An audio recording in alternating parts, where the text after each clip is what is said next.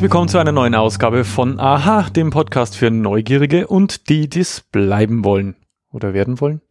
Wie auch immer. Heute ist Mittwoch, der 19. Dezember 2018. Neben mir sitzt, wie ihr schon gehört habt, der Bömi. Ja, grüß euch. Und ich bin der Marco. Hallo. Wer das Konzept unseres Podcasts noch nicht kennt, äh, wir beide sind sehr neugierig und stellen uns ähm, am Ende jeder Episode abwechselnd eine Frage, die das Gegenüber dann Mhm. in der darauffolgenden Folge beantworten darf. Richtig.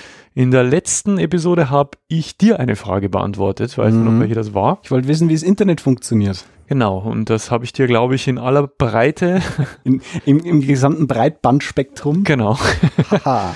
äh, habe ich dir das ähm, und unseren Hörerinnen und Hörern erklärt.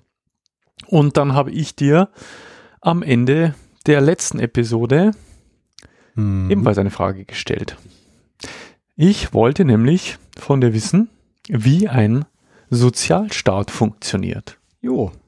Ich habe mich da mal rangemacht. Ich habe auch meine alte Zulassungsarbeit tatsächlich ausgegraben. Du hast Ich habe gefunden, Ich habe sie gefunden. du konntest sie noch lesen. ich konnte sie noch lesen. Ja, die war ja ordentlich formatiert und gelayoutet. Ach so, war ja nicht handschriftlich oder so. Nee, nee, nee, nee, muss ich abgeben. Mhm. Konnte ja sonst keiner lesen. Mhm. Nee, ich habe es tatsächlich, habe sie tatsächlich gefunden. Ja. Ah, jetzt Ton besser. Ah. Ah, Aha, schön.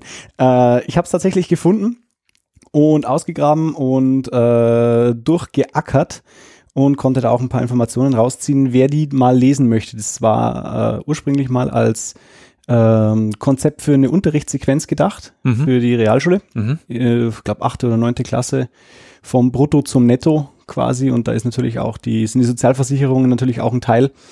Und äh, ja, war mir eine große Hilfe. Das kann Ich man mir selbst. Und das kann man nachlesen. Das kann man nachlesen. Äh, Wer es äh, gern mal lesen möchte, die 100 Seiten, kann gern anfordern. Äh, nein. Nein. Plu- Aber- Plus irgendwie 60 Seiten Ich Unterrichtsmaterialien. würde jedem empfehlen, ähm, lieber diese Episode zu hören. Ja. Weil du uns das natürlich jetzt erklären wirst. Ich hoffe, ich hoffe. Na gut, Sozialstaat. Also ein Sozialstaat oder der Sozialstaat hat schon eine relativ lange Tradition. Es gab bereits in der Antike und im Mittelalter gab es schon Versuche, die äh, materiellen Not, die, die, die materielle Not der Bürger zu lindern. Hatte äh, damals natürlich eher den Hintergedanken, es sollten Aufstände vermieden werden. Mhm. Weil wenn das Volk Hunger hat, wird's sauer und dann geht's oft dem Regierenden an den Kragen. Das heißt, was, der, was ist so der Grundgedanke eines Sozialstaats? Äh, Komme ich gleich. Ah, der okay. übernächste Satz. Der Okay, übernächste Satz. entschuldigen Sie bitte, fahren Sie fort. Ja. genau. Im äh, antiken Rom beispielsweise äh, gab's, äh, waren Sozialleistungen wie, also da gab's Getreide als Sozialleistung, äh, aber nicht abhängig vom Einkommen, so Mhm. wie heutzutage. Das heißt, ähm, es war abhängig vom Stand. Also konnten auch reiche Römer sich Getreide auf Staatskosten besorgen. Mhm. was ja unserem Gedanken vom Sozialstaat ähm, eher widerspricht. Mhm. Äh, aber da gab es natürlich Restriktionen. Man musste erstens männlich, zweitens erwachsen, drittens frei und wohnhaft in Rom sein. Mhm. Das heißt, keine Sklaven, keine Frauen, keine Kinder. Mhm. Frauen und Kinder haben natürlich über den Mann oder Vater, haben die halt diese Sozialleistungen, in dem Fall Getreide, äh, beziehen können. Mhm. Äh, das Ziel eines Sozialstaats ist es, seinen Bürgern ein menschenwürdiges Leben und Chancengleichheit zu ermöglichen. Und dabei wirtschaftliche Abhängigkeit zu vermeiden. Okay. Das ist so mal der, der Grundgedanke, äh, was hinter so einem Sozialstaat steckt. Mhm. Also irgendwo auch die äh, Hilfe zur Selbsthilfe. Aber es gibt jetzt keinen Erfinder, keinen Nee, äh, Ground Zero quasi für, Nee, für den Sozialstaat.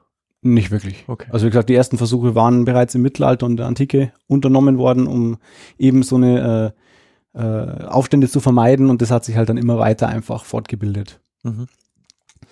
So, in Deutschland, also ich gehe auch heute äh, ausschließlich auf den deutschen Sozialstaat ein, weil äh, macht Sinn, ist naheliegend. Ja, ist, ja, wohl, ja, Ja, da, davon sind wir alle äh, betroffen, mehr oder minder. Ja. richtig.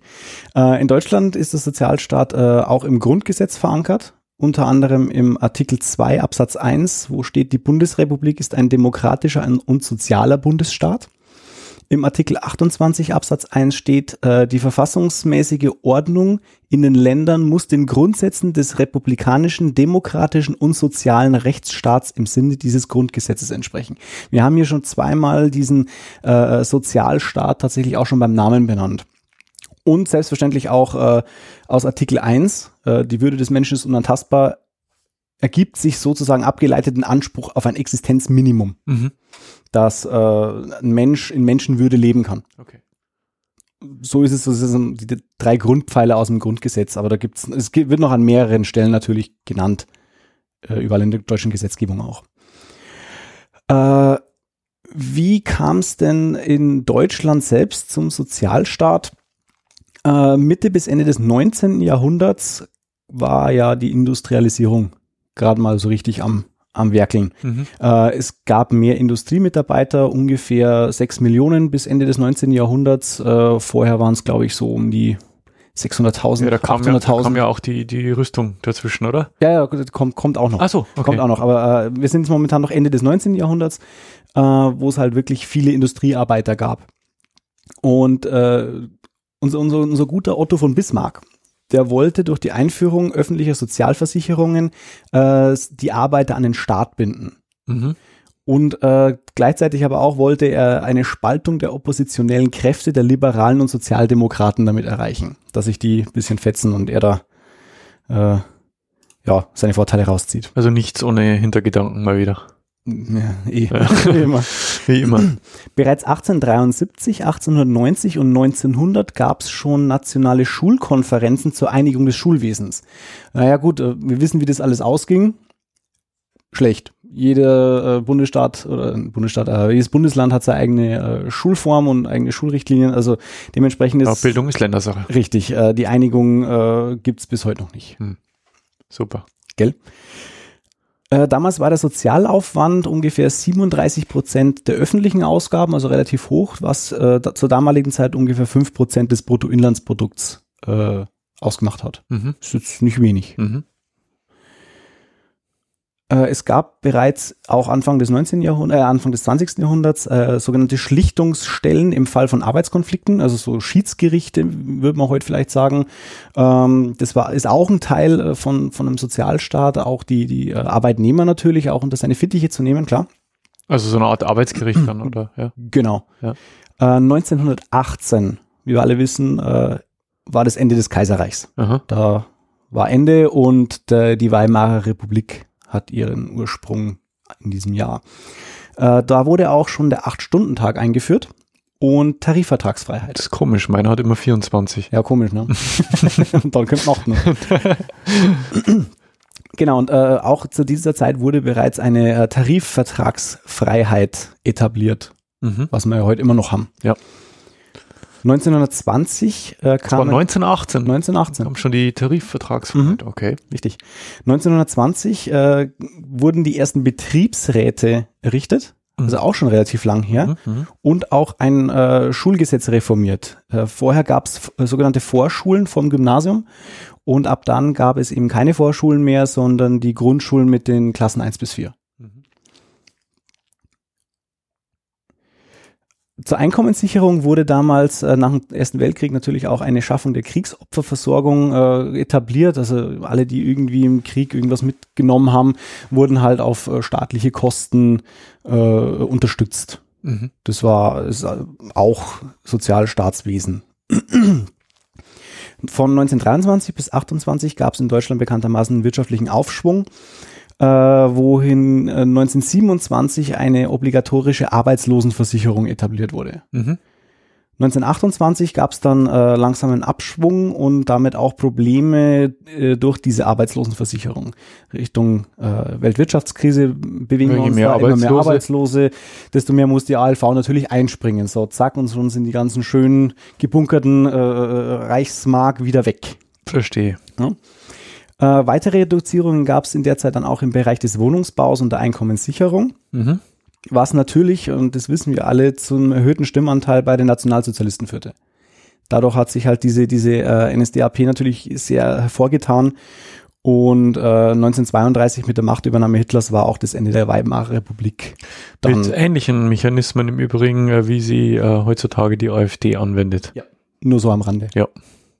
Das äh, wiederholt sich. Ja. Also auch erstmal immer, immer auf alle und jeden geschimpft. Mhm. Alle sind schuld an der Misere, außer man selbst. Mhm. Und schon hatten sie Zulauf. Richtig. Und merkt man ja heute auch ganz gut wieder. Genau, 1933 dann Auch nach der Machtübernahme äh, wurden dann die Gewerkschaften und die Parteien aufgelöst. Es gab nur noch die eine große Partei und äh, wurde alles äh, von oben vorgegeben. Die organisatorische Vielschichtigkeit des Sozialversicherungssystems, das bis dahin schon etabliert war, blieb aber äh, seltsamerweise erstmal erhalten. Okay. Also äh, war, hat sich nicht viel geändert. Äh, die Träger der Sozialversicherungen wurden 1934 dann auch zu den staatlichen Leitern unterstellt und die Selbstverwaltung, die vorher geherrscht und auch heute wieder herrscht, äh, wurde aufgehoben. Also alles von der Partei Mhm. gesteuert. ähm, auch die vor der Weltwirtschaftskrise erhobenen Beitragserhöhungen blieben bestehen, was natürlich dann zu Überschüssen in der Staatskasse geführt hat, die dann in die Rüstungsindustrie gelaufen sind. Da hat halt äh, Hitler seinen Krieg mitfinanziert auch. Unter anderem. Nach dem Ende des Regimes war aber halt vom Sozialstaat nicht mehr wirklich viel übrig. Es waren katastrophale Wohnung-, Gesundheits- und Bildungsbedingungen. Ganz Deutschland war im Eimer, alles kaputt. Und da musste man natürlich auch erstmal schauen, wie man dieses Sozialwesen auch wieder irgendwie hochfahren kann. Äh, 1948 gab es die ersten Beitragserhöhungen und Leistungserweiterungen. 1949 dann das Grundgesetz, wo auch der Sozialstaat drin natürlich verankert ist. Und äh, zwei Jahre später, 1951, wurde die Selbstverwaltung der Träger wieder in Kraft gesetzt. Also da durften dann die Sozialversicherungsträger auch wieder äh, autonom entscheiden. 1954 ähm, wurde die Kindergeldzahlung erweitert und zwar Erhöhungen äh, ab dem dritten Kind. Gab es dann mehr, mehr Geld. Äh, 65, äh, äh, stopp, äh, 56 gab es dann eine Förderung vom Eigenheimbau. Mhm. Also wer baut, kriegt Geld. Was, Entschuldige, dass ich unterbreche, Mhm. was, was mich so fasziniert an dieser, an dieser, ähm, an diesen ganzen Mechanismen und Stellschrauben ist, dass du ja als Staat quasi sehr gut die ähm, Bevölkerungsentwicklung steuern kannst. Durch ähm, eben Kindergeld äh, förderst du natürlich ähm, den, den, wie sagt man denn, das Wachstum deiner Gesellschaft. Durch ähm, Baumaßnahmen. Baumaßnahmen kannst du fördern. Also das ist schon sehr, das ist auch, äh, finde ich, sehr greifbar für, für einen Normalbürger zu sagen, alles klar, wenn ich Geld für Kinder kriege, Mache ich Kinder. ja, dann Ja. werden die Leute mehr Kinder kriegen, weil sie mehr Sicherheit haben und keine Angst vor, vor dem finanziellen Aus haben müssen. Richtig. Nee, ich finde, ja, okay. Äh, 1957 gab es dann Rentenreformgesetze, da wurden die Renten erhöht und auch ein äh, Lohnfortzahlungsgesetz wurde etabliert. Das heißt, wenn man äh, langfristig krank ist, dass man äh, äh, einfach äh, auch geldliche Unterstützung nach wie vor dann bekommen kann. Mhm. In den 60ern gab es eine Reform auch wieder, und zwar in dem Fall für die Politik. Die konnten nämlich dann, also die Bundesregierung konnte dann in der Bildungs- und Gesundheitspolitik, äh, hatte mehr Mitwirkungsmöglichkeiten dann, konnte da ein bisschen mehr eingreifen. Mehr als jetzt? Vermutlich. Oder Nee. hat sich das, oder hat sich das beibehalten dann? Weiß ich jetzt gar nicht. Bildung denk- ich ist denk, Sache. Ja, sollte man an, ja, kann man halten von was man will. Äh, genau, nach der Öffnung der Mauer natürlich dann die Wiederaufbaumaßnahmen in den neuen Bundesländer über den Soli, der ja bis 2020 Der läuft jetzt bald soll. aus, ja. Läuft bald aus, schauen wir mal. Also, gesagt haben sie es. Ähm, natürlich auch hier äh, Sozialstaat, klar. Heißt ja, Sol Solidarität. Genau. Und dann unter Schröder, das waren so die letzten großen Änderungen, diese Agenda 2010, die hat darauf abgezielt, ja die Situation auf dem Arbeitsmarkt zu verbessern, die Arbeitslosenzahlen zu senken, Sozialsysteme wieder bezahlbar zu machen und die steuerlichen Belastungen für Arbeitnehmer und Unternehmer sollen verringert werden. Äh, hat sich natürlich alles ganz knorke angehört, äh, hat aber wohl, äh, ging wohl ein bisschen daneben. Also es sind einige Sachen, die halt daraus äh, äh, entstanden sind. Ich sage jetzt nur Hartz IV, das ja nicht zu dem geführt hat, was man sich erwünscht hat, glaube ich. Es gibt halt immer noch äh, sehr viele Menschen mit sehr wenig Lohn, die auch unter der sogenannten Armutsgrenze einfach leben, die ja, glaube ich, bei 1000 Euro im Monat ist. Ich weiß gar nicht. Irgendwie 900, die haben es vor kurzem angehoben, irgendwie 1000 Euro, glaube ich. Mhm. Ähm, Studium und eine gute Ausbildung sind auch heute noch kein Garant für eine Jobsicherheit. Ich äh, denke da immer auch nur an äh, die ganze wissenschaftliche, die ganzen Wissenschaftsetablissements, also Universitäten und so weiter. Da ist bei Weitem nicht mehr so, dass wenn man an die Uni geht zum Forschen, dass man auch äh, gesicherte Stellen hat. Das sind alles Jahresverträge, die immer wieder verlängert werden oder halt auch nicht. Mhm. Dann hast du noch dieses, äh, wie heißt Wissenschaftszeitgesetz und lauter solche Geschichten, die dem Ganzen ein bisschen entgegenwirken. Also es ist nicht so rosig alles. Dann großer, großer äh, Bereich Minijobs. Wer nicht genug Kohle verdient mit seinem äh, ersten Job, kann einen Minijob annehmen, diese 54 Euro Jobs, die ja ursprünglich mal eigentlich geplant waren als äh, Zusatzeinkommen für Hartz-IV-Empfänger, Ja. aber die, wo halt von der Wirtschaft einfach schamlos ausgenutzt wurden. Und jetzt halt jeder auf Minijob angestellt wird. Ja. Ob Student Weil oder Hartz-IV-Empfänger oder Jede Menge Steuern spart. richtig. Und vor allem Sozialabgaben teilweise auch. Mhm. Ähm, die Alten- und Kinderpflege ist nach wie vor mangelhaft. Unser Jens Spahn, äh, ja, versucht immer noch nach wie vor das, das System komplett an, an, an die Wand zu fahren, habe ich das Gefühl. Schauen wir mal, was da noch rauskommt. Und ja, die Kluft zwischen Arm und Reich wird immer größer. Und da kann man auch wieder Max Otthoff zitieren.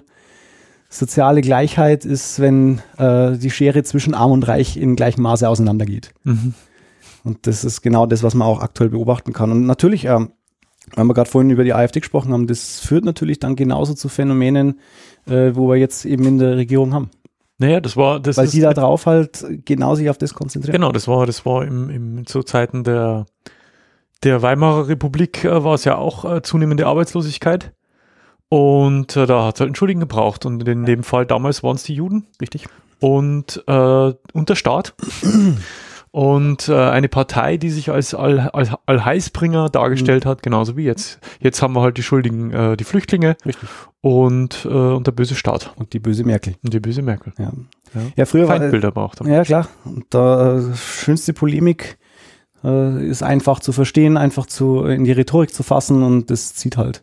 Ja. Oft genug, Ja. leider. Ja, aber sind, ich finde es so schade, dass, ich meine, ich, wir sind jetzt beide äh, keine Generation äh, Zweiter Weltkrieg, Nee. sondern äh, weit danach und Ja. trotzdem ähm, ist es uns ähm, gegenwärtig, Mhm. äh, wie das damals lief und was es da schon mal gab. Und äh, ich finde es erschreckend, dass, dass die Leute halt nicht sehen. Es ist, es ist halt die einfache Möglichkeit. Ja. Man kann sich damit befassen. Das ist halt der schwierige Weg und sich damit auch auseinandersetzen oder man kann halt AfD wählen. Oder man wählt AfD. Und dann schauen wir weiter. Und dann schauen wir weiter. Genau. Äh, so viel einmal zur, zur äh, grundsätzlichen Geschichte von äh, ja, knapp Antike bis heute, knapp vor zehn Jahren, bis zur Ära Schröder, Schröder 2. Der Sozialstaat selbst, der besteht insgesamt aus drei sogenannten Gestaltungsprinzipien. Das ist einmal das Versicherungsprinzip, das Fürsorgeprinzip und das Versorgungsprinzip. Daneben gibt es die drei Wirkungsprinzipien, einmal das Äquivalenzprinzip, das Solidaritätsprinzip und das Subsidiaritätsprinzip. Okay. Die werde ich jetzt im Nachfolgenden noch äh, ganz kurz äh, erklären, was Zum Glück. Du hast das Fragezeichen gesehen über meinem Kopf. ja, ja, ich, äh, ich, wollte eigentlich so, äh, werft mal Google an und guckt selber nicht. Nee, ich äh, erkläre es in aller Kürze und Würze. Also das Versicherungsprinzip äh, besagt, dass es abschätzbare Risiken gibt, die äh, grundsätzlich mal jedes Mitglied der Gesellschaft treffen können. Und diese, diese Risiken, die abschätzbar sind, die werden von der Gemeinschaft getragen. Äh, es wird durch einen Beitrag, so durch Beitragszahlung wird dieses Versicherungsprinzip äh, gewährleistet. Also jeder, der halt äh, Sozialabgaben zahlt, zahlt halt da rein, äh, sodass, oder, oder auch bei Privatversicherungen, So ich zahle einen Beitrag und kriege dafür eine Leistung. Also typisch Krankenversicherung, oder? Krankenversicherung, äh, jegliche Versicherung eigentlich. Äh, auch wenn ich heute eine, eine, äh, eine Autoversicherung abschließe, ist das gleiche. Ich, ich gehe da hin, ich zahle Beiträge und wenn was passiert, dann zahlen sie vielleicht. genau, und das ist, also dieses Versicherungsprinzip im Sozialstaat ist halt nicht individuell, sondern kollektiv. Ja. Äh, das Fürsorgeprinzip, das ist äh, eine Absicherung im Notfall. Da gibt es keine Beitragszahlungen, aber einen Anspruch auf Hilfeleistungen. Mhm. Ähm, genau, es gibt keine festgelegten Leistungen, sondern nach Individualbedarf werden die geregelt. Und da ist eine Prüfung notwendig. Beispiel hierfür wäre zum Beispiel das Wohngeld. Mhm. Ah ja, Du okay. zahlst ja nichts dafür Ja. oder du zahlst in keine Versicherung oder zahlst keine Beiträge, dass du mal ein Anrecht auf äh, Wohngeld hast. Aber wenn du bestimmte soziale Bedürfnisse Genau. äh, ähm, oder Mindestanforderungen äh, Anforderungen nicht erfüllst, dann kannst du, hast du Anspruch auf Wohngeld. Genau. Mhm. Also da geht es halt meistens auch wieder abkommen, äh, einkommensabhängig. Ja. Und das äh, Versorgungsprinzip, das besagt, ähm, man hat einen Anspruch auf äh, spezielle Leistungen durch besondere Tätigkeiten. Und da kommen jetzt die Beamten ins Spiel. Beamten äh, bekommen äh, durch dieses Versorgungsprinzip natürlich entsprechend auch ihre Rente oder ihre Pension. Äh, weil die in einem ganz bestimmten Treueverhältnis zum Staat stehen. Mhm. Äh, dürfen nicht streiken. Ja. Weil sie unzufrieden mit der Arbeit sind. Mir, uns als Arbeitnehmern oder regulären Arbeitnehmern steht es frei, jederzeit in Streik zu gehen. Äh, aber der Beamte darf das nicht, weil der eine, äh, ich weiß nicht, wie das Wort heißt, der hat halt so eine, ja, durch diese, äh, dieses spezielle Treueverhältnis muss der halt, darf der nicht streiken. Das ist halt so. Und dafür kriegt er halt aber seine, äh, äh seine Entlohnungen und seine äh, Fürsorgeansprüche und zahlt halt auch keine Beitragszahlungen. Ja. Okay, das waren jetzt mal die ersten drei Prinzipien. Dann kommen wir zum äh, Äquivalenzprinzip, das erste Wirkungsprinzip. Das ist äh, eine Grundlage der privaten Sicherung. Das heißt, Beiträge und Leistungen richten sich nach dem Risiko. Mhm. Äh, zum Beispiel die private Krankenversicherung. Mhm. Private Krankenversicherung wird dir immer sagen, okay, was arbeitest du? Und nach dem bemisst sich dann dein Beitrag. Mhm. Das ja, so, gut, das wird ja. aber auch äh, nach Alter und ja, ja, klar. Vorerkrankungen und so weiter. Kommt so alles weiter. zusammen. Mhm. Ähm, das, Wobei, ja? Äh, da äh, muss ich gleich mal einhaken, weil da natürlich immer wieder eine Diskussion aufkommt, den Punkt der Krankenversicherung ist, was ist, wenn einer Extremsportler ist? Das musst du zum Beispiel irgendwo angeben. Hm. Ja. ja. Du musst vielleicht Vorerkrankungen angeben und dein Alter ist relevant. Äh, natürlich auch die Höhe deines Einkommens, weil es ja immer meistens ein prozentualer Anteil ist, aber wenn du halt, keine Ahnung, dich jedes Wochenende vom Helikopter in den Alpen äh, in äh, das wird nicht abgefragt, echt nee. jetzt? Krass, komm egal. Aber Rauchen wird abgefragt, oder? Ist, ist ja auch, nee, nee, es ist auch der, wie gesagt, das ist ja das Prinzip des Sozialstaats und deswegen, ähm, ich will das jetzt nicht Ach so, ja, bei der gesetzlichen, klar. Ja, ja, ich will das jetzt klar. nicht schlecht reden, ja, ganz im Gegenteil, sondern ich finde es gut, dass sowas gibt. Mhm. Ähm, aber auch das muss ein Sozialstaat abfangen. Richtig. Äh, äh, wobei wir hier ja jetzt reden von so, von so, so Abfragen, äh, ist er Raucher, ist er Extremsportler oder so, bei die privaten Versicherer mit Sicherheit. Die werden das abfragen. Also ich habe ich hab vor. Ich sag nein. Nachweisen kann man es nicht. Ne? Aber ich habe äh, vor, wann war das? Äh, letztes Jahr habe hab ich eine Berufsunfähigkeitsversicherung abgeschlossen. Und da wurde auch äh, entsprechend meiner Tätigkeit, wurde ich in, in ein Raster gesteckt, welche Risikogruppe ich bin und danach bemisst sich mein Beitrag. Also da wurde auch abgefragt. Aber ist ja Privatvorsorge. Ja. Ja, okay. Äh, das Solidaritätsprinzip, das ist, glaube ich, ziemlich das bekannteste. Das heißt, äh, die Beiträge bemessen sich nach dem persönlichen Bedarf. Das Kriterium der Beurteilung ist hierbei das Arbeitseinkommen. Mhm. Äh, die Versorgung ist unabhängig von dem. Und das Prinzip ist quasi einer für alle und alle für einen. Das heißt, man hat keine, keiner hat eine Benachteiligung, weil er ein geringeres Einkommen hat, zum Beispiel in der gesetzlichen Krankenversicherung. Man zahlt immer anhand seines Einkommens kriegt aber die gleichen Leistungen wie jemand, der jetzt mehr oder weniger zahlt. Mhm. Ich gehe genauso zum Arzt, kriege genauso meine Behandlung. Mhm. Zumindest als Kassenpatient. Ja. Solidaritätsprinzip. Vielleicht kriegst du nicht sofort einen Termin. ja.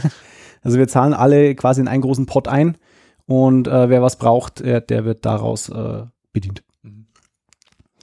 Und das Subsidiaritätsprinzip, das letzte Wirkungsprinzip ist, äh, jede soziale Absicherung kann natürlich nicht vollständig durch den Staat getragen werden. Klar.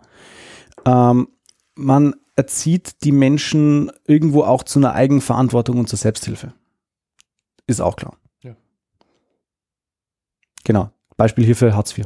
Hartz IV wird ja nicht aus, äh, äh, aus, Sozi aus der Sozialkasse bezahlt. Die Träger sind nicht die Versicherung, also die, ähm, äh, na sag's, staatlichen äh, Geschichten, ja, die staatlichen schon, aber es sind jetzt keine Sozialkassen, die da zahlen, sondern es ist halt äh, die Bundesagentur für Arbeit. Mhm. Und die wird aus Steuernahmen finanziert. Mhm.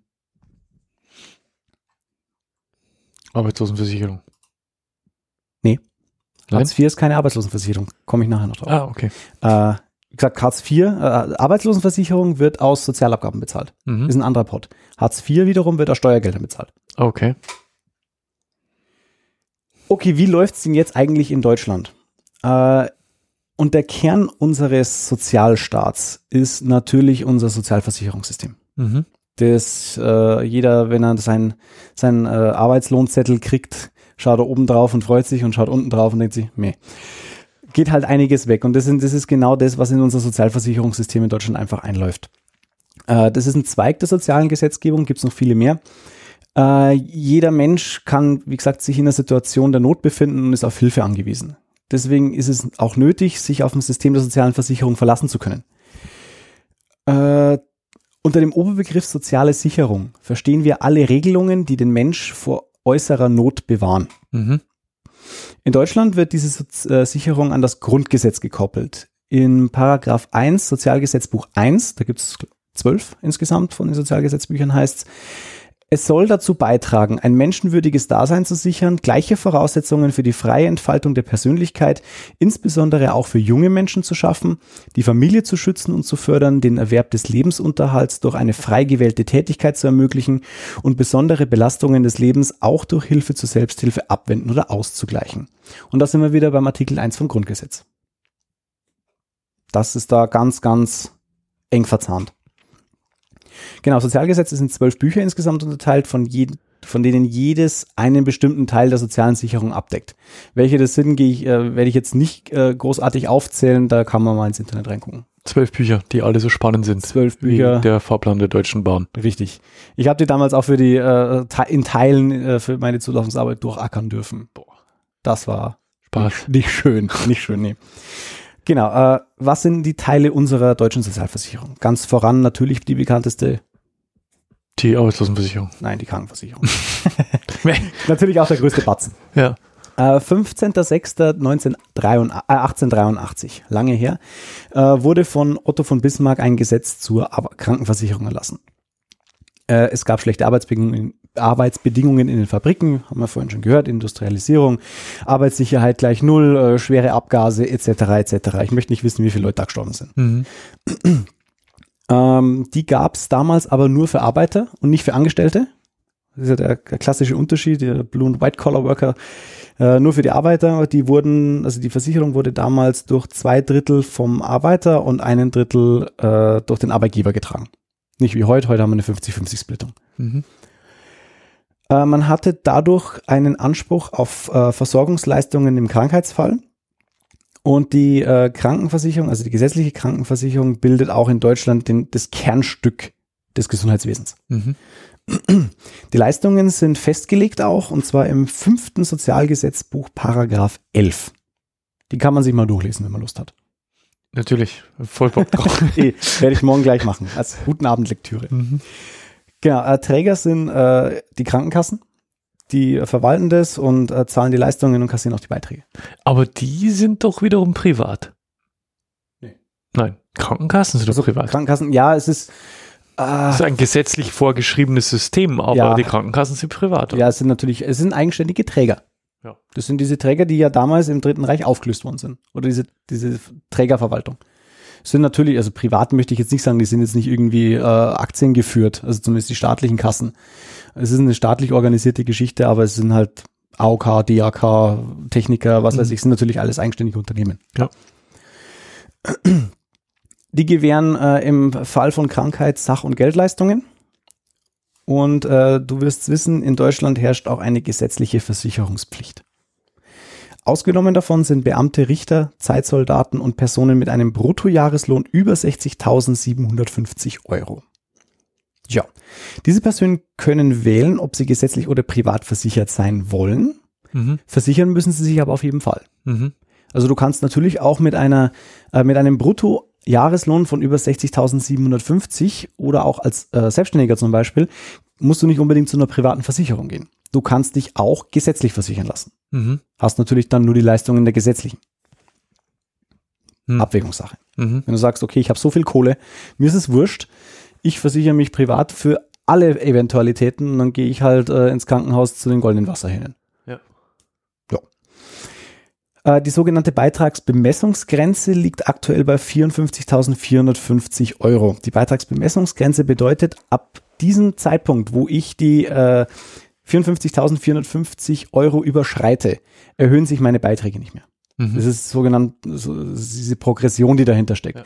Für jeden Euro mehr zahle ich mehr Abgaben, aber bei eben den 54.000 ist halt Feierabend. Da kann ich jetzt auch 200.000 verdienen, ich zahle nicht mehr ab. Also ich zahle schon mehr Abgaben, aber äh, Ist Ende. Ja. ist halt dann Ende genau. Äh, in Deutschland haben wir einen äh, 14,6-prozentigen Abzug vom Brutto für die gesetzliche Krankenversicherung. Und die wird äh, Hälfte, Hälfte von Arbeitgeber und Arbeitnehmer getragen. Mhm. Ist auch, glaube ich, neben der Lohnsteuer der höchste Posten auf der Abrechnung. Mhm. Ja, zweiter großer Punkt ist äh, die Unfallversicherung. 1884 wurde die Unfallversicherung schon mal eingeführt und äh, die greift bei einem Arbeitsunfall oder einer Berufskrankheit und zielt darauf ab, die Arbeitsfähigkeit wiederherzustellen. Oder im Todesfall äh, kriegen die Hinterbliebenen halt eine Entschädigung durch Geldleistungen. Äh, abgedeckt sind dabei alle arbeitsplatzbezogenen Unfälle, das heißt alles, was mir in der Arbeit passiert oder auf dem Weg zur Arbeit, außer wenn ich einen Umweg fahre, dann greift sie wiederum nicht, wenn ich einen Unfall bauen sollte. Aber im, im Grunde genommen alles, was irgendwie direkt mit der Arbeit zu tun hat. Mhm. Wenn wir jetzt irgendwie beim, zum Kunden rausfahren, sind wir auch, wenn wir auf der Autobahn abends um 10 Uhr noch fahren, sind wir über die Unfallversicherung äh, gesetzlich abgedeckt. Äh, es sind sehr umfangreiche Leistungen, reicht vom Sterbegeld über Hinterbliebenenrente etc. etc.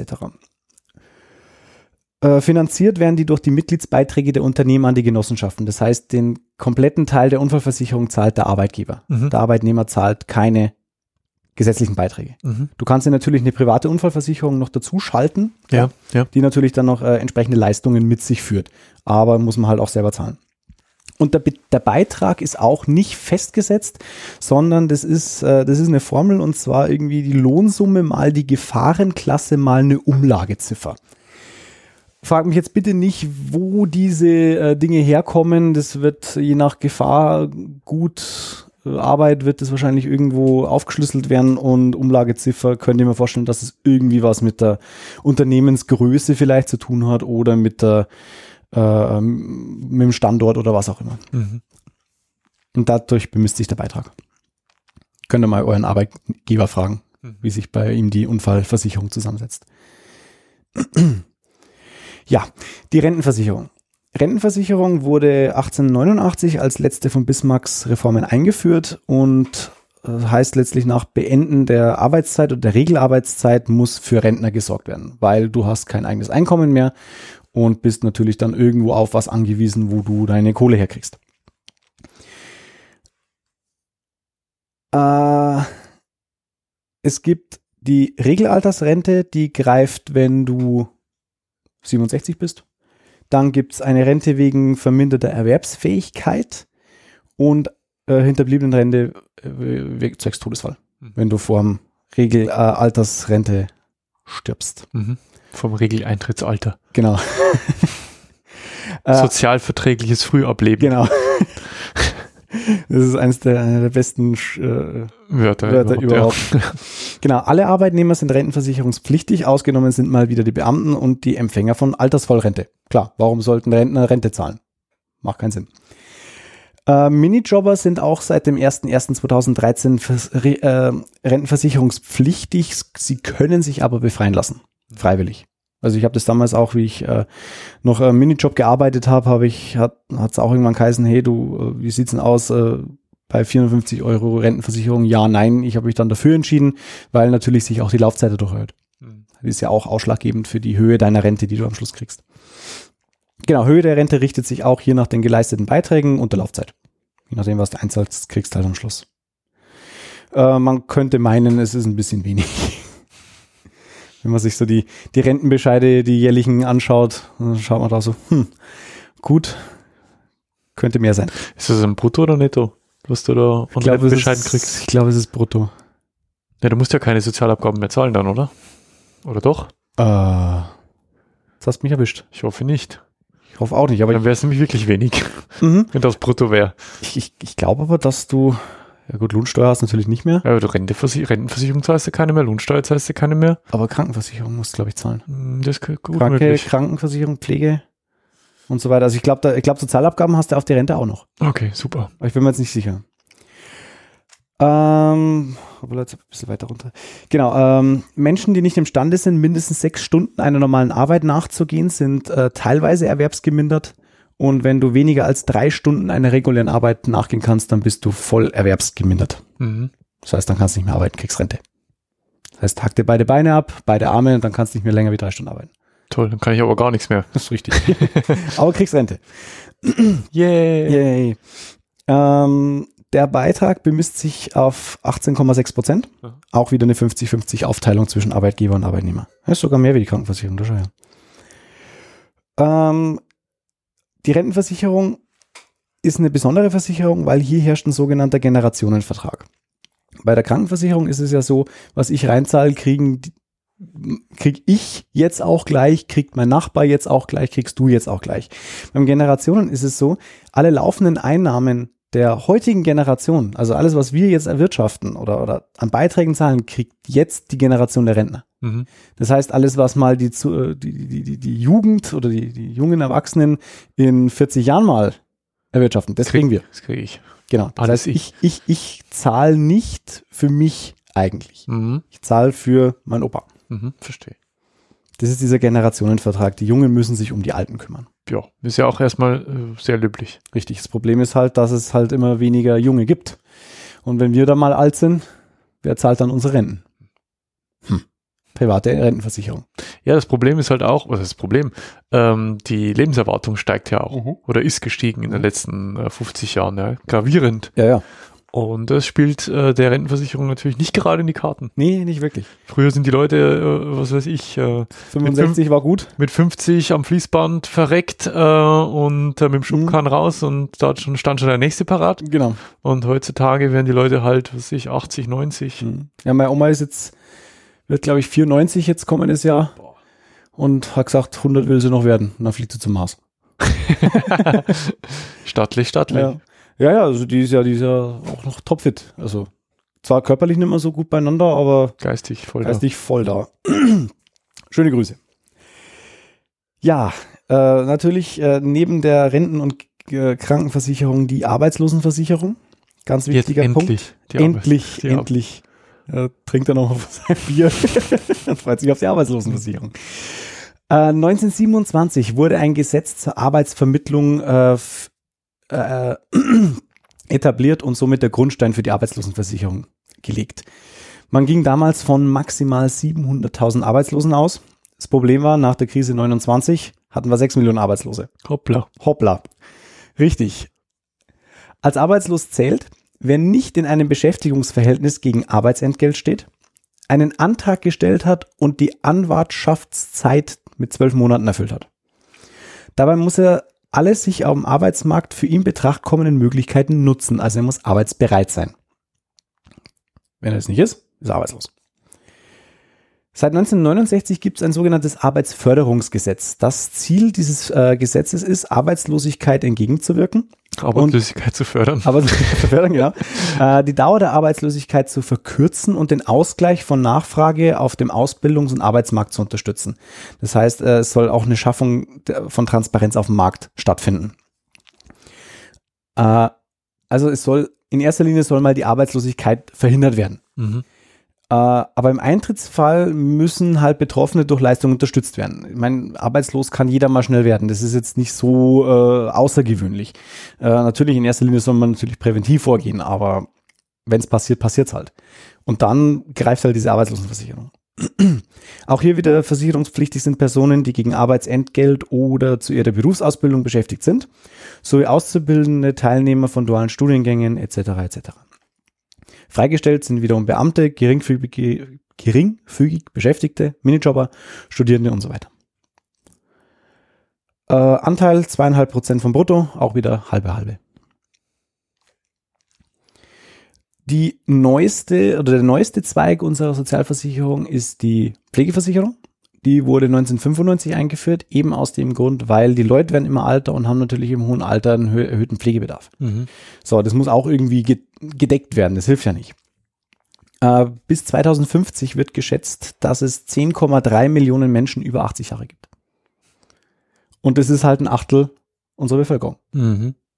Das sind viele. Ja. Sehr viele. Also viele Kinder machen viele Kinder machen. Das Problem ist halt natürlich auch, es hat äh, häusliche Pflege ist halt heute auch nicht mehr so viel. Äh, keiner hat mehr Zeit. Fast alle Familien sind, müssen Doppelverdiener sein, weil es äh, Geld halt einfach nicht reicht. Wir hatten dann noch Zeit, sich um kranken Vater oder kranke Oma zu kümmern. Hat ja keiner mehr. So, zack, brauchst du Pflege.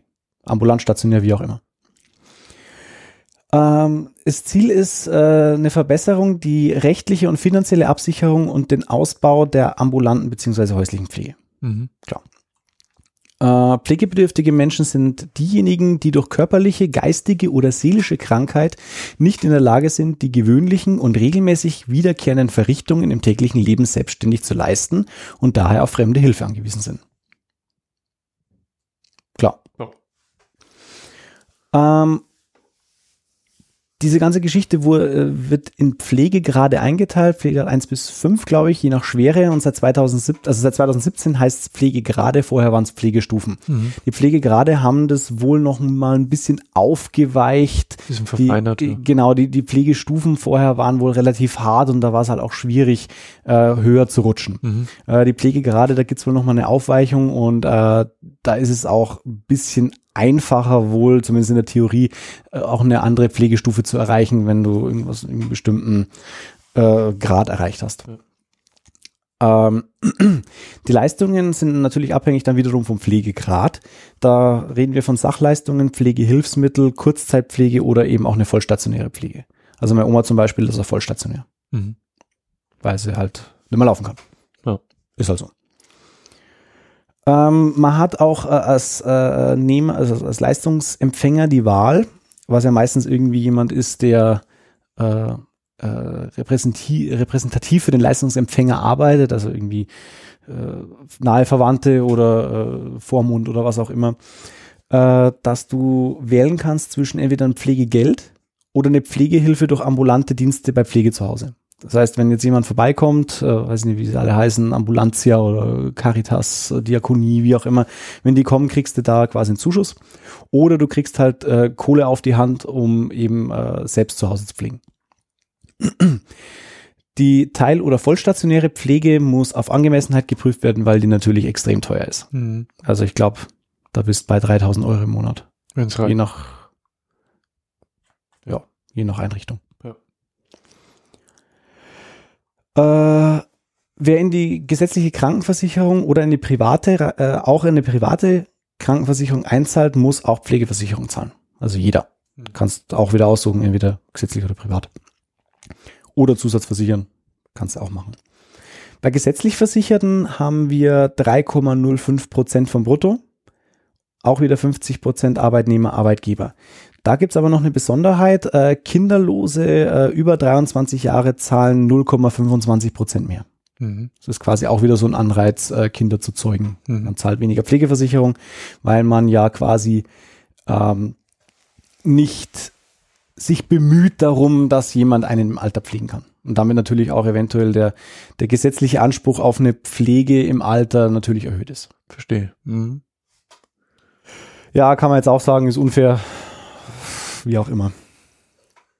Nee, also, nee, ich glaube, ich finde es nicht unfair. Ich finde es okay, weil, wie du schon sagtest, also du, du Nachkommen äh, fördern ja letztendlich unser, wenn es gut läuft, unser Sozialsystem. Mhm. Stärken unser Sozialsystem. Sagt der mit den zwei Kindern. Sag ich, ja. ähm, und das ist vielleicht jetzt nicht der primäre Grund, warum man, oder sollte zumindest nicht der primäre Grund sein, warum man Kinder in die Welt setzt. Aber aus Sicht des Staates ist Machst es du. natürlich so, ist es eine Zahl. Ja. Da gab es doch mal diese Sparkassenwerbung, erinnerst du dich noch an die? Ich weiß nicht mehr. Oder der, der, der frisch gebackene Vater sein, sein Sprössling auf mein, dem Arm hält. Ach ja, ja, ja genau. meine mein, mein Stolz, mein Kind. Meine Altersvorsorge. ist ja.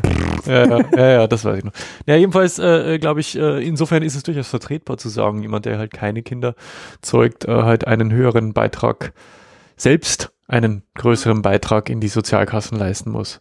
Ja, in welcher Höhe das dann ausfällt. Der, wobei, äh, dann kann man natürlich schon wieder in dieses Fahrwasser von, was ist, wenn einer keine Kinder bekommen kann. Das sind wir auch wieder dabei, ja. Ja, da wird's halt Könnte dann. sich eins adoptieren. Ja, aber der hat keins gezeugt. Naja, jedenfalls ist es, ist es halt schon, äh, da, da kann man, da kommt man auch sehr schnell in, in Diskussionsbereiche rein, äh, wo ich sage, also irgendwann, glaube ich, muss man als Sozialstaat auch irgendwann mal einen Schnitt machen und sagen, mhm. okay, ist halt, ist halt so. Ja, ja. weil äh, wenn du da jetzt für jeden hin zum Kunst äh, Sonderregeln einführst, dann unterwanderst du mhm. letztendlich den, den, den, dieses Solidaritätsprinzip. Ne. Und das waren sie auch, unsere fünf Säulen der des Sozialstaates. Bist du mir böse, wenn ich dir jetzt nicht mehr aufzählen kann? ja. Verdammt. frag dich nächstes Mal ab. Nein. Ich lasse dir meine Unterrichtsmaterialien zukommen. Ja, bitte. Und, und die elf äh, Bücher, die elf Sozialbücher. Zwölf. Ah, zwölf. Zwölf. Plus 100 Seiten Zulauf. Äh, genau. Sozialstaat beschränkt sich aber natürlich nicht nur auf die Sozialversicherung. Klar. Äh, weitere Leistungen Sozialstaat. Wir haben das Kindergeld. Ab 1.7.19 gibt's 204 Euro pro ersten und zweiten Kind und bis zum vierten Kind steigt's nochmal um, glaube ich, 10 oder 20 Euro und dann bleibt's aber gleich. So 100 Kinder hast du dann nur fünf. Es gibt das Wohngeld, das ist entweder ein, also das, das Lustige ist, das habe ich auch nicht gewusst, das Wohngeld kann sowohl ein Mieter als auch ein Eigentümer für sich beantragen. Okay. Selbst auch wenn du eine Immobilie besitzt oder ein, eine Wohnung besitzt, kannst du ein Wohngeld beantragen. Das ist dann zwar kein, also bei, bei Mietern ist es ein Mietzuschuss und bei ähm, äh, Eigentümern ist es ein Lastenzuschuss. Mhm. Da gibt's halt Kohle für äh, Ausgaben, die ein Mieter hat. So laufende Ausgaben. Mhm. Habe ich nicht gewusst. Gibt's auch für. Also, ja, aber verstehe ich jetzt nicht. Weil, wenn ich sage, okay, ich kann mir die Wohnung, also das heißt ja für mich jetzt übersetzt, Äh, ich kann mir die Wohnung eigentlich nicht leisten. Also als Besitzer, als Eigentümer, weil die Unterhaltskosten zu hoch sind. Vielleicht sind die gestiegen, vielleicht hat man äh, finanziellen Engpass, Ja, wie auch immer. Verkaufen. Kann man, wenn man es aber nicht verkaufen will, weil man dadurch, ach was weiß ich, gibt ja Millionen Gründe, warum man es nicht verkaufen will. Nostalgie, weil der Opa drin gelebt hat, keine Ahnung. Äh, aber du hast auch ein Anrecht auf Wohngeld, wenn du ein Eigentum besitzt. Aber auch, glaube ich, nur, wenn du selbst bewohnst. Also jetzt nicht, du vermietest es und kassierst dann auch noch Wohngeld. Also das, glaube ich, geht natürlich Ja, jetzt, jetzt sind wir, jetzt sind wir beieinander. Ja, Nee, nee, ja. es ist also schon für, Ich für dachte, selbst benutztes Eigentum. Ja, okay, ja, ja. Fremdvermieten und dann noch Wohngeld kassieren. Achso, wenn du quasi Hausbesitzer bist und, und äh, halt äh, die, dir die, das Haus eigentlich nicht mehr leisten kannst. Ja, so nach dem Motto. Ja, ja, okay. Genau. Das macht mehr Sinn. Ja, auch Teil äh, unseres Sozialstaats ist natürlich äh, das äh, allseits äh, beliebte und umstrittene Hartz IV, was auch als Arbeitslosengeld II bezeichnet wird. Mhm. Es soll eine Grundsicherung darstellen, die ein würdevolles Leben ermöglicht. Haha. Paragraph 1, bla bla bla, hahaha, genau. Äh, es ist in dem Fall auch keine Variante des übergeordneten Arbeitslosengeldes. Äh, es läuft parallel neben dem Arbeitslosengeld. Man muss auch kein Arbeitslosengeld vorher bezogen haben, um Hartz IV zu beantragen. Mhm. Man muss auch nicht arbeitslos sein, um Hartz IV zu beantragen. Es ist eine Ergänzung zu anderem Einkommen beziehungsweise zum regulären Arbeitslosengeld, das aus der Arbeitslosenversicherung läuft. Mhm. Äh, Träger hier sind die Bundesagenturen für Arbeit und die kreisfreien Städte und die Kreisstädte, also Steuergelder. Äh, und da, das ist genau auch der Unterschied zum, zum, zum Arbeitslosengeld. Wir haben hier keinen sozialen Träger dahinter, sondern einen staatlichen, also einen, die Bundesagenturen. Äh, somit ist es keine Sozialleistung. Es ist kein Arbeitslosengeld, sondern ein, ja, ein zusätzliches, äh, ein Zubrot irgendwo. Wird natürlich gut ausgenutzt, klar, für Leute, die halt äh, keinen keinen Anspruch äh, dran haben, äh, mehr zu wollen oder vielleicht wieder arbeiten zu gehen oder was weiß ich, die sagen, okay, mir reicht es, äh, ich setze mich lieber auf die Couch, anstatt zu arbeiten und äh, versuchen da rauszukommen. Ich glaube, dass das aber tatsächlich ein verschwindend geringer Anteil ist, wenn du mich fragst. Ich glaube nicht, dass jemand gerne. Also ich glaube, so, so, also so weit Ja. geht mein Glauben in die Nee. Menschheit, dass Gottes ich Willen. glaube, dass die wenigsten arbeitslos sein wollen. Aber gibt, gibt natürlich welche und die kommen natürlich mit dem dann vielleicht auch gut rum. Also ich weiß ja nicht, was momentan der, der, der Hartz-IV-Satz ist, ich weiß es nicht. Es Aber ist, es ist- entwürdigend wenig, aber es ist. aber es scheint wohl oft genug zu sein, weil halt natürlich auch äh, Wohnungen gezahlt wird. Also du hast halt auch fast keine oder wenig Ausgaben, du hast halt deine, keine Mietkosten und sowas. also ich glaube nicht, dass es Spaß macht. Nee, also ich, ich möchte es auch nicht. Nein. Und es ist natürlich, also bei mir ist es zumindest so, bei mir wäre es jetzt auch zum Beispiel der Stolz, dass ich sage, okay, Arbeitslosengeld, äh, das würde ich mir noch eingehen lassen, weil ist vielleicht eine scheiß Situation momentan oder wie auch immer, aber Hartz IV, ich weiß nicht. Ja, es hat da, sagen wir mal so, es ist, ähm, ich weiß nicht, ob du öfter mal die Anstalt guckst. Ja, ja. Ja, da ist auch schon mal thematisiert worden und ich sage jetzt mal so, es gibt gewisse Medienschaffende in Deutschland, äh, große Verlagshäuser, ähm, von denen sich jeder selber ein Bild machen kann, Mhm. ähm, die alles dafür getan haben, äh, auch äh, quasi Hartz IV zu verdammen Mhm. und ähm, ich sage jetzt mal auch ein, ein, ein soziales Bild vom typischen Hartz-IV-Empfänger zu prägen, Ja, ja, klar. Dass ähm, Herbert Schwakowiak, der arbeitslose Arbeitslose. der, ja genau, der halt, d- ja, ist ja mal, das ist durchaus auch ähm, das, das Image ja, eines Hartz-IV-Empfängers ähm, hat äh, ist weit äh, von diesen teilweise, also von diesen Einzelschicksalen entfernt, sondern es ist tatsächlich eher in, in die Richtung äh, verschoben, ähm, dass es halt Schmarotzer sind. Ja. Und dafür, wie gesagt, ist ähm, ein, ein großer Verlag, äh, Ja, ja. vier Buchstaben, äh, eine große Zeitung mit vier Buchstaben nicht ganz ähm, unschuldig Ja. an, dieser, an dieser Misere. Ja. Das stimmt schon. Ich meine, es, es gibt natürlich, möchte ich nicht abschalten, die, also diese Leute gibt's. Klar. Aber mit Sicherheit nicht. Aber also, ich, ich glaube, dass der Großteil, sobald er im Hartz IV drin ist, schon auch schauen möchte, dass er so schnell wie möglich rauskommt. Ja. Es ist aber nicht einfach. Also es ist, es ist schon, sage ich mal, glaube ich, schon schwierig, wenn man einmal in, die, in dieses äh, System abgerutscht ist oder reingerutscht ist, dass es dann schon schwer ist, da wieder rauszukommen. Weil es ist, wie gesagt, durch, durch dieses Image-Problem auch so, ja, ich bin Hartz-IV-Empfänger. Äh, es, es hat halt so einen faden Beigeschmack. Und wenn ich, wenn, wenn, wenn du heute zum Arbeitgeber dich vorstellst und sagst, ja, ich bin Hartz-IV-Empfänger, hat der natürlich jetzt schon mal, teilweise vielleicht auch schon mal eine Meinung vorgefertigt und denkt sich, ja, warum? Ja. Ist es denn sinnvoll, den überhaupt einzustellen? Also ich glaube, dass es da wirklich schwierig ist, da wieder rauszukommen. ja. Ja, Und dann stellt sich vielleicht auch irgendwann so eine Lethargie ein, äh, dass es also wie ein Teufelskreis einfach wird. weißt du, hast Weiß du zufällig Zahlen parat? Äh. Nein. Nee. Okay. Du kannst mal googeln, ich, Ja, ich quatsch derweil mal ein bisschen weiter. Äh, äh, auch im, im Sozialstaat in Deutschland äh, bekannt das BAföG, das ist das Bundesausbildungsförderungsgesetz. Mhm. Äh, ist ja, wie es schon sagt, zur Ausbildungsförderung ist ein zinsfreies Darlehen für Studenten, für äh, Leute, die meisten Meister machen. Äh, und man muss es halt auch nur zum Teil zurückzahlen. Mhm. Und je schneller du oder je, je, je mehr du auf einmal zurückzahlen kannst, desto weniger, also wird auch noch mal ein bisschen was abgezogen.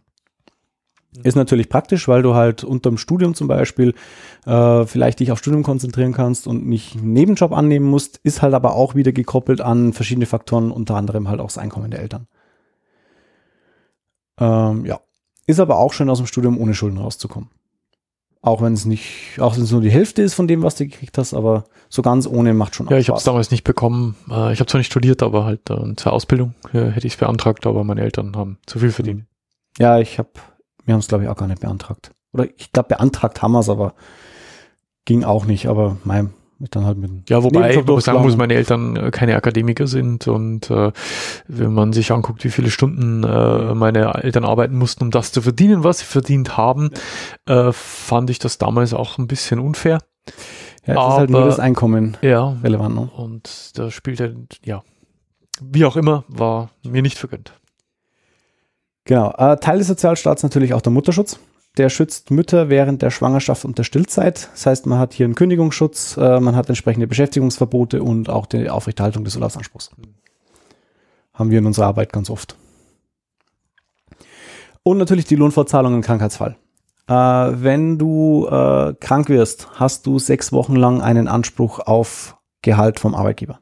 Mhm. Das sind die 42 Kranktage. Geht ja sogar so weit, auch das tangiert uns in unserer täglichen Mhm. Arbeit sehr häufig, dass durch eine Krankheit einem Arbeitnehmer kein Nachteil entstehen darf, was auch so weit geht, dass wenn jemand normalerweise zum Beispiel Schichtdienst leistet, ähm, im Falle der Krankheit auch weiterhin quasi so getan werden Mhm. muss, als würde er Schichtdienst leisten, dass er dieselben Zulagen bekommt, die er bekäme, würde er Schichtdienst leisten. Richtig. Zumindest sechs Wochen lang, oder? Danach Zumindest, fällt er raus. zumindest sechs Wochen lang, genau. Sechs Wochen. Das ist eine Hausnummer. Ja, aber es ist, äh, ich sag mal, gerade, äh, wir haben sehr viel mit äh, Krankenhäusern zu tun. Gerade in dem Bereich ist es halt ein Wahnsinnsthema, weil Mhm. äh, die, ähm, gerade die Pflegeberufe halt auch sehr viel von Zulagen leben. Ja. Und äh, im Prinzip äh, musst du tatsächlich äh, das weiterzahlen, ähm, was halt, wenn jemand nicht arbeitet, nicht so einfach ist zu ermitteln. Ja, du musst immer so, wie hätte er denn gearbeitet, wenn er Mhm. Hätte er denn, denn da gewesen wäre? Ja. Ja. Und ist es schon genug oder nicht? Ja. Ja, ja ist nicht ganz einfach. Wir haben da teilweise unsere, auch unsere, Unsere. Interpretationsprobleme. Ja. Äh, ist natürlich auch immer eine Interpretationsfrage. Ja. Ganz oft. Genau, ab dem 43. Kranktag bekommt man, äh, ge bekommen gesetzlich Krankenversicherte natürlich Krankengeld von der gesetzlichen Krankenkasse. Was dann aber weniger ist. Richtig. Und zwar, ich habe auch Zahlen, 70 Prozent vom Brutto, aber maximal 90 Prozent vom Netto. Und ich habe auch eine Beispielrechnung mit bei. Mhm. Angenommen, Oho. Ohohoho. Mal angenommen, ein äh, Arbeitnehmer verdient 2000 Euro brutto. Das heißt, äh, nach Sozialabgaben würde ihm, würden ihm 1373,62 Euro netto noch übrig bleiben. Mhm. 70 Prozent davon, äh, 70 Prozent vom Brutto, also von den 2000 Euro sind 1400 Euro. Äh, und 90 Prozent des Bruttos sind 1236 Euro und 26 Cent. Davon werden jetzt noch die Sozialversicherungen abgezogen, die zahlst weiter und dann bleiben dir quasi 1000 Euro 84 51 von ursprünglich mal 1236. Mhm. Okay. Genau, also in dem Fall haben wir hier eben 70 Prozent vom Brutto, maximal 90 vom Netto und hier haben wir eben maximal 90, weil es niedriger ist, 1236. Ich kenne das auch zum Beispiel, ähm, äh, meine, dass meine Tochter mal erkrankt ist und ich mit ihr eine Zeit im Krankenhaus verbringen musste. Da springt auch ähm, der Staat ein. Mhm. Also nicht die, die reguläre Lohnfortzahlung durch den Arbeitgeber, sondern eben der Staat. Und dann sind es auch, ähm, das ist die, die Quote ähm, genauso. Also bei, bei 2000 Euro fehlen dir ungefähr 250 Euro. Oder 260, irgend sowas. Genau, wird gezahlt für maximal 78 Wochen innerhalb von drei Jahren für die gleiche Krankheit. Mhm. Was auch super tolle Regelung ist, weil äh, krank äh, und krank aufgrund, aufgrund der gleichen Krankheit, das muss ja auch nicht mal zusammenhängend sein, Mhm. das macht das Ganze natürlich auch sehr schwer zu ermitteln. Äh, darüber hinaus äh, darf der Arbeitgeber ohne triftigen Grund gar nicht erfahren, äh, auf, äh, also warum jemand du krank krank ist. Deswegen, deswegen hast du ja drei Zettel von deinem äh, Hausarzt. Ja. Einer für dich, wo alles draufsteht, einer für die Krankenkasse, wo, glaube ich, alles draufsteht, einen für den Arbeitgeber, wo halt Drauf steht krank. nichts draufsteht. Ja. Genau. Ähm, man hat im Sozialstaat ein Anrecht auf Umschulung, womit wir wieder bei irgendwo beim Betrieblichen auch sind. Äh, du hast die Arbeitnehmermitbestimmung, vor allem in äh, Kapitalgesellschaften, also GmbHs und Aktiengesellschaften. Da gibt es das Betriebsverfassungsgesetz von 2004, worin äh, auch steht, äh, wie hoch und wie viel und überhaupt und ab wann äh, durch eine Arbeitnehmervertretung die äh, Beschäftigten beim, ja, gegenüber der Geschäftsleitung auch vertretbar sind. Äh, das Mietrecht. Ja. Die Mieter sind eigentlich grundsätzlich immer in einer schlechteren Position, weil sie ja abhängig vom Vermieter sind. Ja. Ob der jetzt äh, kündigt oder wie auch immer. Deswegen wurde auch äh, in den letzten Jahren die Rechte des Mieters wieder weiter gestärkt. Ähm, Mietpreisbremse. ja, die war für einen Eimer. Wird aber jetzt wieder angepasst, Ja, schon. angepackt. Ne? Schauen wir mal. Mhm. Äh, das Problem ist aber, äh, das ist zwar schön und gut und alles äh, auf dem Papier äh, ganz fein, aber wenn man sich die Realität anschaut, ist es eigentlich alles komplett für den Arsch. Naja, du hast natürlich da sehr einflussreiche Lobbyisten sitzen, die äh, ein Gesetz so lange durch die Mangel drehen. Und nee, ich, ich rede jetzt hier auch gar nicht von der Mietpreisbremse. Ich meine jetzt wirklich äh, die klassischen äh. Mieter-Vermieter-Konflikte.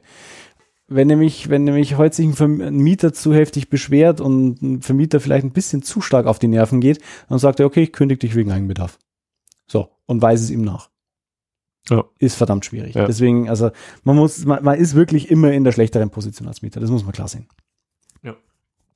Da kannst du noch so einen guten Anwalt haben. Aber was, was bringt's denn? Wenn der Aufwärtstrend, wie, wie in Gerhard Poll zu zitieren, zitieren, wenn der Aufwärtstrend für die Vermieter so anhält, dann wohne künftig, wer will. Ja, Ich wohne dann nicht mehr.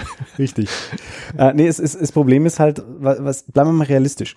Wenn dein Vermieter dir heute eine Kündigung einwirft und du klagst mit dem Anwalt dagegen und du gewinnst den Fall, willst du ja auch nicht mehr in der Wohnung wohnen. Du wirst wahrscheinlich keine schönen, keine schöne Zeit mehr haben. Dort. Erstens das und zweitens mal würde ich dem keinen Cent mehr hinten nachwerfen. Also du bist als Mieter immer in der schlechteren Position. Ja. Deswegen, ja, sollte staatlich dann natürlich viel reguliert werden, aber es ist am, unterm, unterm Strich, glaube ich, äh, kommt dann nicht, nicht wirklich viel rum. Genau, wir haben das progressive Steuersystem, womit wir wieder auch beim Solidaritätsprinzip ein bisschen sind. Äh, die Steuerprogression sagt, die Steuerlast wird äh, je nach Einkommen gestaffelt. Das heißt, du zahlst jetzt nicht mit 100.000 Euro genauso 20 Prozent an äh, Lohnsteuer beispielsweise, als jetzt mit nur 5.000. Äh, das ist je nach, äh, je nach Einkommen ist es gestaffelt, wie viel du hast oder wie viel du zahlen musst. Aber der Spitzensteuersatz ist natürlich gedeckelt. Also der ist ja, glaube ich, bei 42 Prozent.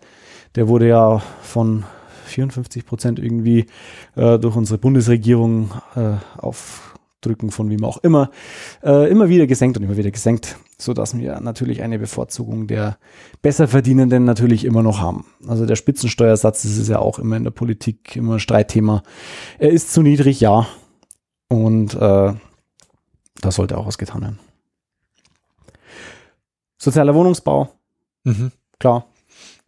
Ja. Der Staat baut Wohnungen, kostengünstige Wohnungen bei den heutigen Mietpreisen, die wo einem äh, äh, die Augendeckel durchjagen. Ja, auch da Sinn. gibt's Defizite. Ja, äh, massiv. Sozialer Wohnungsbau, ja. War ja jetzt vor kurzem, war ja letztes Jahr in Passau, da haben es doch diese Pöschelquartiere, wollten es doch, Ja. wollten Investor aus München aufbauen. ja. Dann hat Aber jetzt ein äh, Riesenloch. haben wir jetzt ein Riesenloch aus dem Grund, weil äh, der, der OB gesagt hat, okay, du kannst hier schon bauen, aber 20 Prozent muss Sozialbau sein. Da hat er gesagt, nö, Ja. mache ich nicht. Mein Porsche Cayenne steht mit Sicherheit nicht neben einem alten Fiesta. Ja.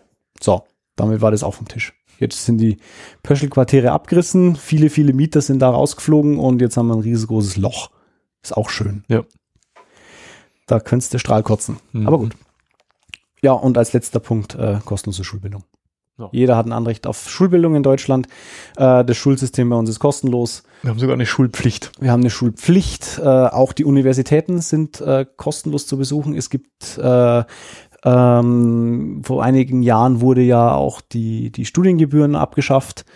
Und es gibt noch den Studentenwerksbeitrag, der aber ähm, äh, auch wieder Leistungen mit sich führt. Das heißt, du hast dann, äh, also in Passau zum Beispiel, kriegst halt äh, eine Busfahrkarte. Dann vom Studentenbeitrag wird natürlich äh, alles Mögliche auch an Verwaltungskosten getragen. Und ganz wichtig, die Subventionierung der Mensa-Unis. Mhm. Äh, Unimensas, Unimensen. Äh, das wird auch durch den Studentenwerksbeitrag mitgezahlt, dass du halt an der Uni kostengünstig essen kannst. Also ein Mittagessen für drei, vier Euro. Mhm. Das in Passau tatsächlich auch einigermaßen gut ist. Okay. Habe ich nie. Äh, Gibt's schlechtere. Ja, wie man sieht, umfangreich. Und wir sind also in Deutschland äh, entgegen alle, allem Schimpfens, wir haben echt ein gutes Sozialsystem. Ja. Wir haben ein gutes Sozialversicherungssystem. Es muss bei uns theoretisch keiner in Armut leben. Ja. Auch wenn äh, Armutsgrenze natürlich immer umdefiniert wird, aber theoretisch muss keiner bei uns ein menschenunwürdiges Leben führen. Ja, was, was nicht heißt, äh, dass es nicht Luft nach oben gibt. Also Das ich, gibt's ich, immer. bin, kein großer Freund von diesem Argument. Ja, guck doch mal, wie es woanders ist. Äh, das, ähm, ich sage immer, das Bessere ist des guten Feind. Also man soll schon äh, unsere, also ich, ich finde halt, so ein Sozialsystem ist auch immer ein fortwährendes Experiment. Ja. Das heißt, als Staat bist du da immer angehalten, an Stellschrauben zu drehen und zu korrigieren. Immer, weil du halt, das hängt, also das ist so, es gibt ähm, Professoren, die ähm, sich damit beschäftigen, ja. Mhm. Ähm, also Wissenschaftler, die sich damit beschäftigen, weil das, das Sozialgefühl, das soziale Gefüge in unserem, also in allen Ländern so komplex ist und die äh, Wechselwirkungen so komplex sind, dass ähm, ja, das ist nicht einfach so, ich mache A, dann passiert B. Ja. es ist, es ist ja auch nicht vergleichbar. Ja. Also auch innerhalb der Länder. Wenn man mal nach Spanien rüberschaut. Spanien hat, äh, soweit ich weiß, äh, auf dem Papier das die, die best, beste Versorgungssystem, wenn es um Gesundheit geht. Aber geh mal in Spanien in, in, in ein Krankenhaus, da, da, da fliegst du rückwärts wieder raus, weil da willst du nicht sein. Das hat nämlich den Hintergrund, weil in Spanien du hast da noch diese, diese, ähm, diese Großfamilien teilweise, Mhm. da wo sich halt auch die Jungen um die Alten kümmern. Mhm. Das heißt, da ist natürlich eine gute Versorgung da. Ja. Aber das spielt halt im international, internationalen Rahmen alles mit rein. Aber wie gesagt, du willst nicht in Spanien in ein Krankenhaus gehen. Ja, würde ich jetzt eh nicht, aber na gut. Dazu müssten wir auch erstmal nach Spanien Ja, gehen. da müssen, genau. Nein, nein, ich, also wie gesagt, ich, ich, ich weiß um unser Sozialsystem und es wird ja auch, ähm, es wird ja auch immer wieder als, als Gegenargument quasi gebracht, jetzt äh, für, für Flüchtende, die äh, hier nach Deutschland kommen und, und sich in das gemachte Netz äh, unseres äh, Nest, Nest. Nest, Nest. Nest setzen Äh, und sich vom Netz unseres Sozialsystems auffangen lassen. Äh, ganz so einfach ist es dann doch nicht, aber ähm, ich finde, wir, ich gebe dir da vollkommen recht, dass wir schon ein, ein sehr, sehr stabiles und auch sehr weitreichendes soziales Netz haben. Ähm, aber wie gesagt, äh, unsere Regierung hat Fehler gemacht und äh, man darf ja Fehler machen. Ja. Man darf Fehler machen, wenn man daraus lernt und sie korrigiert. Das da bleibt zu hoffen, ja. Da bin ich, äh, leider habe ich da, äh, wartet man da jetzt, also ich für meinen Geschmack äh, warte etwas äh, ungewöhnlich lange momentan Mhm. auf die Fehlerkorrekturen und ich wünsche mir, dass das dann nachgesteuert wird, aber es ist immer dann, ja, ein schwerer Kampf. Nee, also wie gesagt, das ist, das, äh, sag ich mal, für äh, im, im, im, im regulären Fall, wenn ich heute krank bin, gehe ich zum Arzt kriege eine Behandlung und bin dann wieder gesund. Ja. Das Und ist, das, das ist ein Gut, das, weltweit eigentlich einzigartig. das genau. Das, Guck, in Amerika äh, hat jetzt irgend so ein oberster Verfassungsbundesrichter Fuzzi hat jetzt Obamacare für verfassungswidrig erklärt. Damit die, die, die Sache ist bald vom Tisch. Die haben, die, die Ja, haben doch ja. alle einen Knall. Ja, Ganz einer vor allen Dingen. Ja. Ja, also wie gesagt, äh, man sollte sich da, man sollte das nicht, ähm, natürlich nehmen wir das als gegeben hin, äh, weil wir in ein Sozialsystem geboren werden, Mhm. das äh, über die, über die Jahrzehnte entstanden ist. Ähm, aber man sollte sich immer wieder mal vergegenwärtigen, ähm, was das für ein hohes Gut ist. Ja. und äh, dass wir alle davon profitieren und ich sage jetzt mal, ein gutes Sozialsystem äh, sieht man im Idealfall nicht und spürt man Oh. im Idealfall nicht. Also ich bin froh, wenn ich äh, die Leistungen unseres Sozialstaates nicht in Anspruch nehmen muss. Aber wenn sie Aber da, wenn ich es es brauche, ist ein, ein gutes Sozialsystem ist wie ein guter Airbag. Ja, gut zu wissen, dass er da ist, gut zu wissen, dass er funktioniert, aber hoffentlich sehe ich den nie. Tja, Ja. so ein schönes Schlusswort. Unbeabsichtigterweise, aber naja. Ja. Gut, dann äh, ja, bedanke ich mich erstmal ganz herzlich für deine Ausführungen. Ähm, es war ein sehr, sehr interessanter, aufschlussreicher Exkurs durch unseren Sozialstaat. Natürlich viele Dinge äh, hat man Man hat schon mal gehört. Ke äh, hat, man, hat man gehört. Also ich denke, dass äh, jeder, der äh, seinen Lohnzettel in die Hand nimmt, äh, dass, äh, dass die wichtigsten Punkte alle schon mal gesehen, gelesen äh, hat. Aber ähm, es war schön, dass du das mal so zusammengekehrt hast und ähm, uns einen Überblick verschafft hast. Ja, dann bin ich aber auch mal gespannt, welche Frage du für mich hast, die ich dir das nächste Mal beantworten darf. Ja, ich habe äh, äh, überhaupt nicht drüber nachgedacht. Das war so spontan war vorhin so, so zehn Minuten vor der Aufnahme. Mhm. Verdammt. Ich habe da aber noch was vergessen. So, so konzentriert bei der Arbeit. Ja, natürlich. Nee, äh, ich habe mich schon immer gefragt und Marco, ich möchte gern von dir wissen, wie funktioniert denn bitte eine Videospiel-Engine? Boah. Ja. Das ist, äh, wow. Also das ist jetzt mal ein Thema, mit dem ich mich überhaupt noch nie beschäftigt habe. Aber ich bin mir sicher, dass mir das Internet da weiterhelfen wird. Denke auch. nee, hat mich schon immer mal interessiert. Ja, ja. Einmal ein technisches Thema wieder. Ich habe ja letztes Mal schon über das Internet referiert und jetzt äh, darf ich mich wieder mit Computern beschäftigen. Yay! Weil man den ganzen Tag schon nichts anderes macht. Genau, juhu. Ja gut, ähm, dann würde ich sagen, ähm, machen wir heute mal den Deckel drauf und ähm, geben das Wort an euch, ja, liebe Hörerinnen und Hörer. Ähm, wir freuen uns nämlich, äh, wie immer, jederzeit über jede Art von Feedback oder Unterstützung. Am einfachsten äh, ihr erzählt ähm, euren Freunden von uns. Ihr folgt uns auf Twitter, Facebook oder YouTube. Ihr kommentiert diese oder jede andere Episode. Ihr schreibt uns eine Nachricht. Ihr bewertet uns auf iTunes oder panoptikum.io Ihr unterstützt uns via Flatter. oder ihr kauft über uns bei Amazon ein. Oder lasst uns anderweitig Sach- oder Geldspenden zukommen. Die Links dazu findet ihr wie immer in den Shownotes dieser und aller anderen Episoden und natürlich auf aha.exclamatio.de. Tja, das war's. Und jetzt bleibt uns eigentlich nur mehr ähm, euch ähm, für eure Treue zu bedanken. Also wir haben es jetzt mittlerweile auf zehn vollgebracht. Ja, immerhin. Ja. Uh, ist das heute Ja, Jubiläum? Ja, heute ist Jubiläum. Ja, das Wow. hatten wir jetzt eigentlich komplett vergessen. Nein, es ist Jubiläum. Ähm, dadurch, dass wir ja, ich sage jetzt mal so grob im, im, im Monatsrhythmus ähm, aufnehmen, heißt es, uns gibt's ja fast schon ein Jahr. Mhm, stimmt. Ähm, das äh, geht ja ziemlich schnell. Und ja, wie gesagt, wir danken äh, euch fürs, fürs, fürs brave Zuhören und für eure Treue. Und wir wünschen euch natürlich ein äh, wunderschönes, besinnliches Weihnachtsfest. Ja, lasst es euch nicht stressen. Nein, äh, versucht äh, zumindest jetzt in den Feiertagen mal runterzukommen. Ähm, Ich werde es tun. im, im Kreise eurer Liebsten ähm, und ja, das Weihnachts, zumindest, also wenn ihr auch mit, mit Weihnachten als Konzept nicht viel anfangen könnt, zumindest äh, einfach diese Ruhe ähm, genießen, ein paar freie Tage genießen Genau. und äh, den Stress des Alltags hinter sich lassen. Und auch das alte Jahr hinter sich zu lassen. Wir hören uns nämlich erst wieder im neuen Jahr. Das ist richtig Von und dann daher äh, auch werde einen ich guten Rutsch. Genau. Und dann würde ich versuchen, äh, euch zu erklären, äh, wie eine Spiele-Engine funktioniert. Jo, Da bin ich mal gespannt. Na ich dann, auch. dann Bleibt bis, ja, dann bis nächstes Jahr. Bleibt Bis dann. neugierig und bis nächstes Jahr. bald. Tschüss. Ciao.